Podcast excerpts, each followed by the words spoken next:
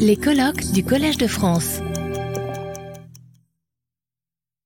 Euh, bonjour à toutes et à tous. Euh, D'abord, je tiens à remercier Mekeba pour euh, l'invitation. C'est vraiment un grand plaisir. Avec vous, je souhaite aborder le sujet de la temporalité de l'exil. Merci. En me focalisant sur l'expérience des réfugiés syriens en Turquie. Donc, dans le cadre de ce colloque, trois questions me semblent importantes à explorer. Qu'est-ce qu'on comprend de la temporalité de l'exil? Comment les réfugiés de guerre perçoivent et vivent cette temporalité? Et comment cette temporalité structure l'expérience de l'attente? Pour réfléchir à ces questions, je vous propose d'analyser la protection temporaire et l'expérience de l'attente des réfugiés syriens à la frontière turco-syrienne. La guerre en Syrie a entraîné le plus important déplacement de population depuis la, Seconde Guerre mondiale. Depuis 2011, 6,8 millions de Syriens ont fui le pays et 6,6 millions ont été déplacés à l'intérieur du pays. La grande majorité, donc 85%, s'est réfugiée dans les pays voisins, principalement en Turquie, au Liban et en Jordanie, où le régime d'asile ne propose qu'une protection temporaire.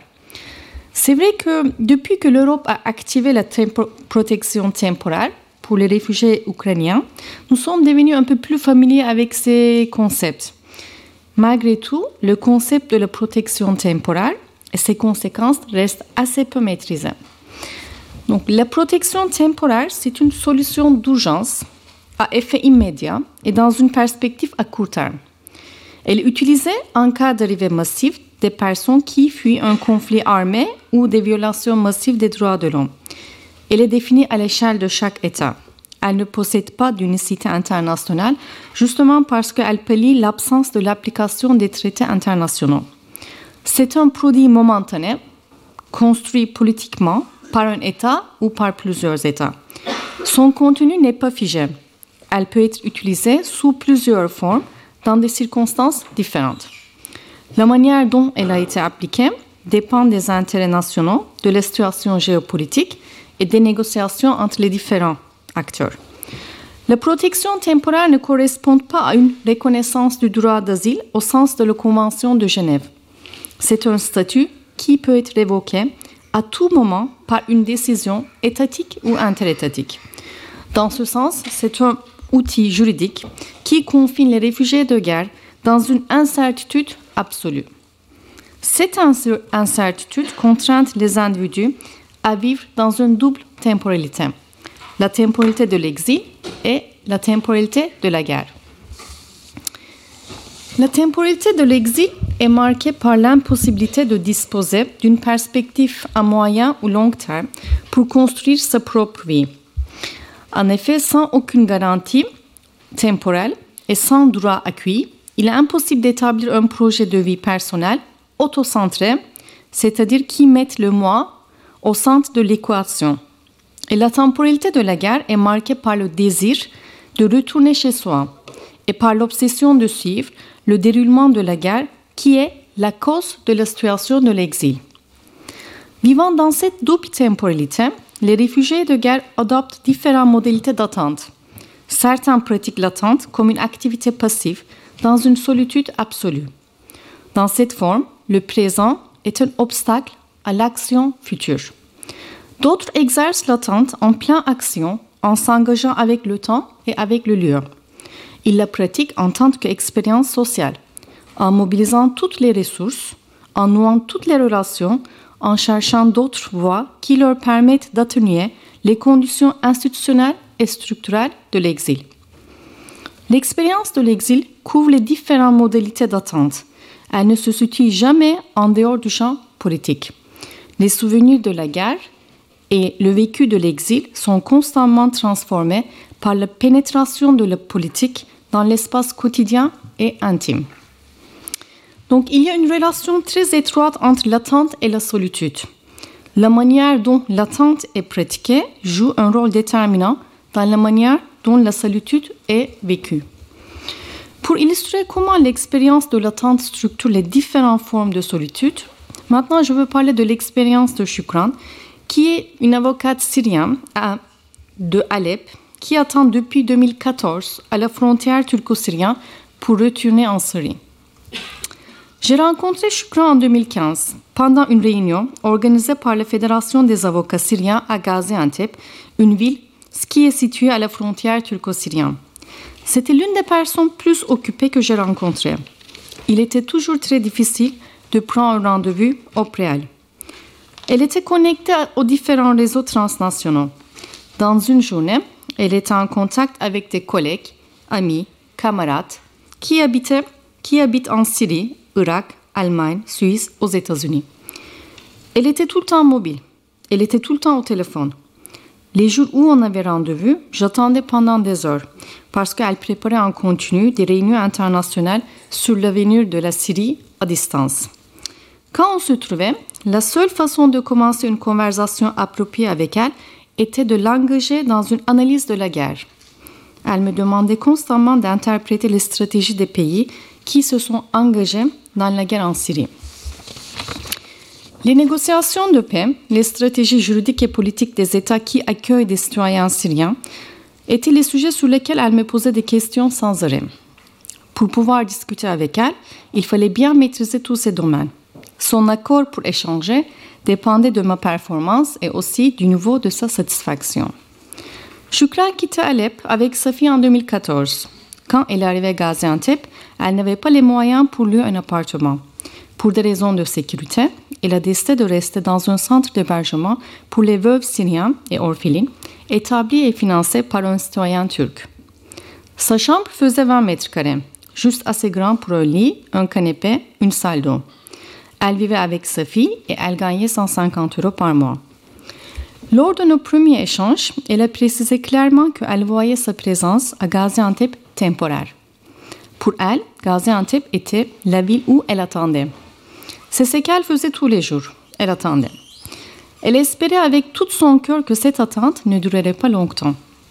Dans l'expérience de Shukran, son attente n'était ni nostalgique ni nihiliste. Son attente était active. Sa vie était pleine d'incertitudes comme tous les citoyens syriens en Turquie. Éviter toutes sortes de confrontations directes avec l'administration locale, avec les membres de la société d'accueil était son objectif. Elle ne critiquait jamais la politique du pays d'accueil. Elle constatait souvent que la vie en Turquie était beaucoup plus supportable que celle des réfugiés syriens en Jordanie, en Égypte, au Liban, même en Europe. Shukran n'avait pas les ressources matérielles pour se protéger et pour protéger sa fille. Elle s'est appuyée sur ses connaissances juridiques et ses réseaux politiques. Juste après son arrivée, elle s'est associée à une organisation non gouvernementale pour les femmes réfugiées syriennes qui avaient été violées pendant la guerre. Elle a fourni des conseils juridiques lors de la préparation d'un projet visant à documenter les mariages, les divorces, les, naissances des réfugiés syriens en Turquie afin qu'ils puissent fournir la preuve de leur statut civil à leur retour en Syrie. Son activisme l'a relié à d'autres cercles de la diaspora politique syrienne qui préparaient une nouvelle constitution qui utilisée pendant le processus de transition politique. Elle trouvait alors la politique d'État d'accueil accueillante. Pour sa part, elle veillait à ce que ses activités ne rentrent pas en conflit avec les intérêts de l'État où elle attendait son retour. Elle faisait aussi l'effort de rien demander. Par exemple, elle ne s'attendait pas à recevoir une aide financière ou un soutien de la part de l'État. Son investissement dans le présent et le futur reposait sur la possibilité de retour et cette relation de non-attente lui rendait la vie supportable en Turquie. Elle avait une mobilité qui lui permettait de réaliser ses idées et projets. Elle savait qu'elle pourrait continuer et protéger sa volonté si elle maintenait sa mobilité et son engagement politique pour l'avenir de la Syrie.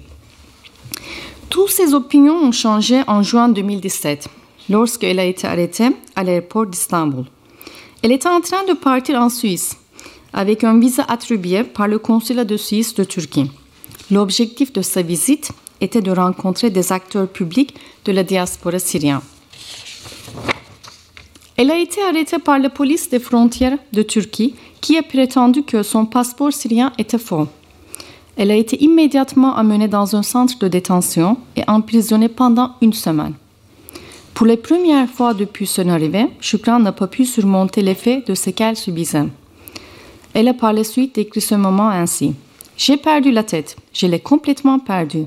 Je suis devenue folle et ils m'ont laissé partir quand ils m'ont vu dans cet état. C'est ce qu'elle avait vécu en rétention l'a paralysée pendant longtemps. Tous ses efforts pour éviter les interactions avec les structures de pouvoir s'étaient effondrés. Son passeport syrien a été confisqué par l'administration turque et elle a été détenue au centre de rétention sans savoir pourquoi. C'est la première fois qu'elle se sentait désespérée, seule et isolée.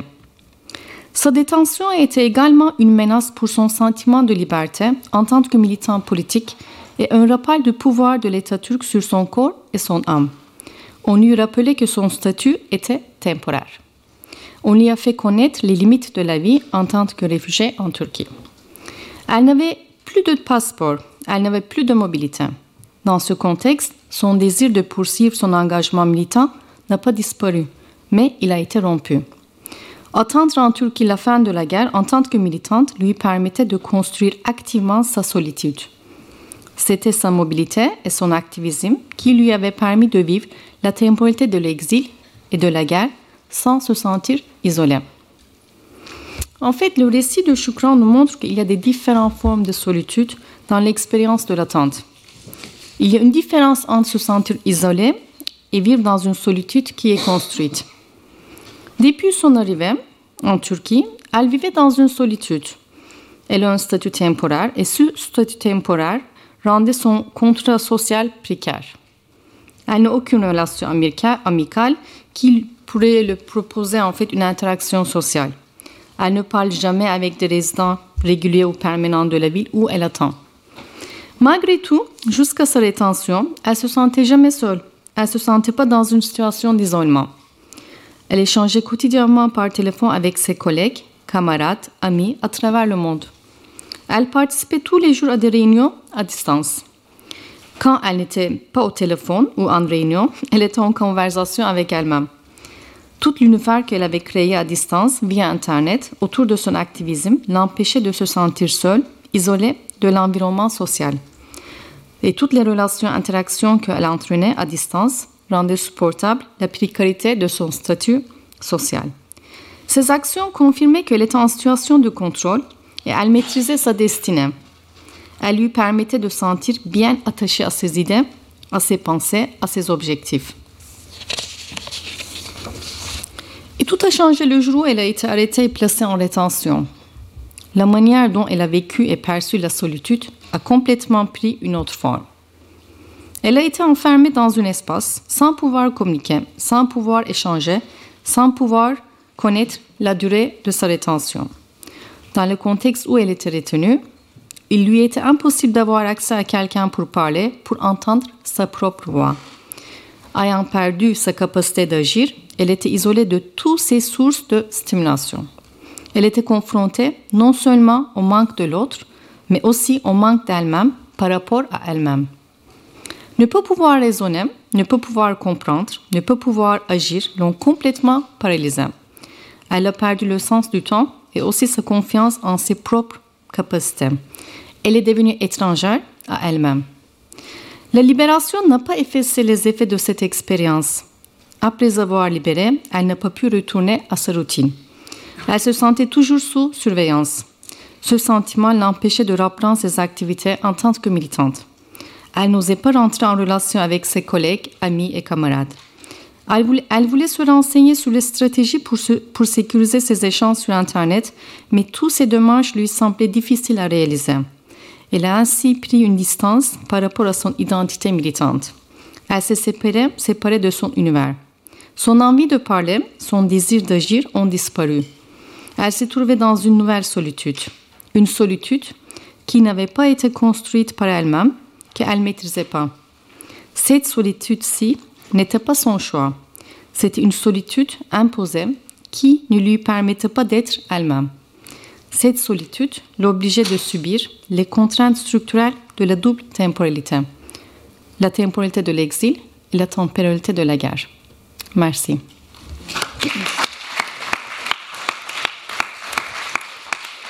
Retrouvez tous les contenus du Collège de France sur www.colège-2-france.fr.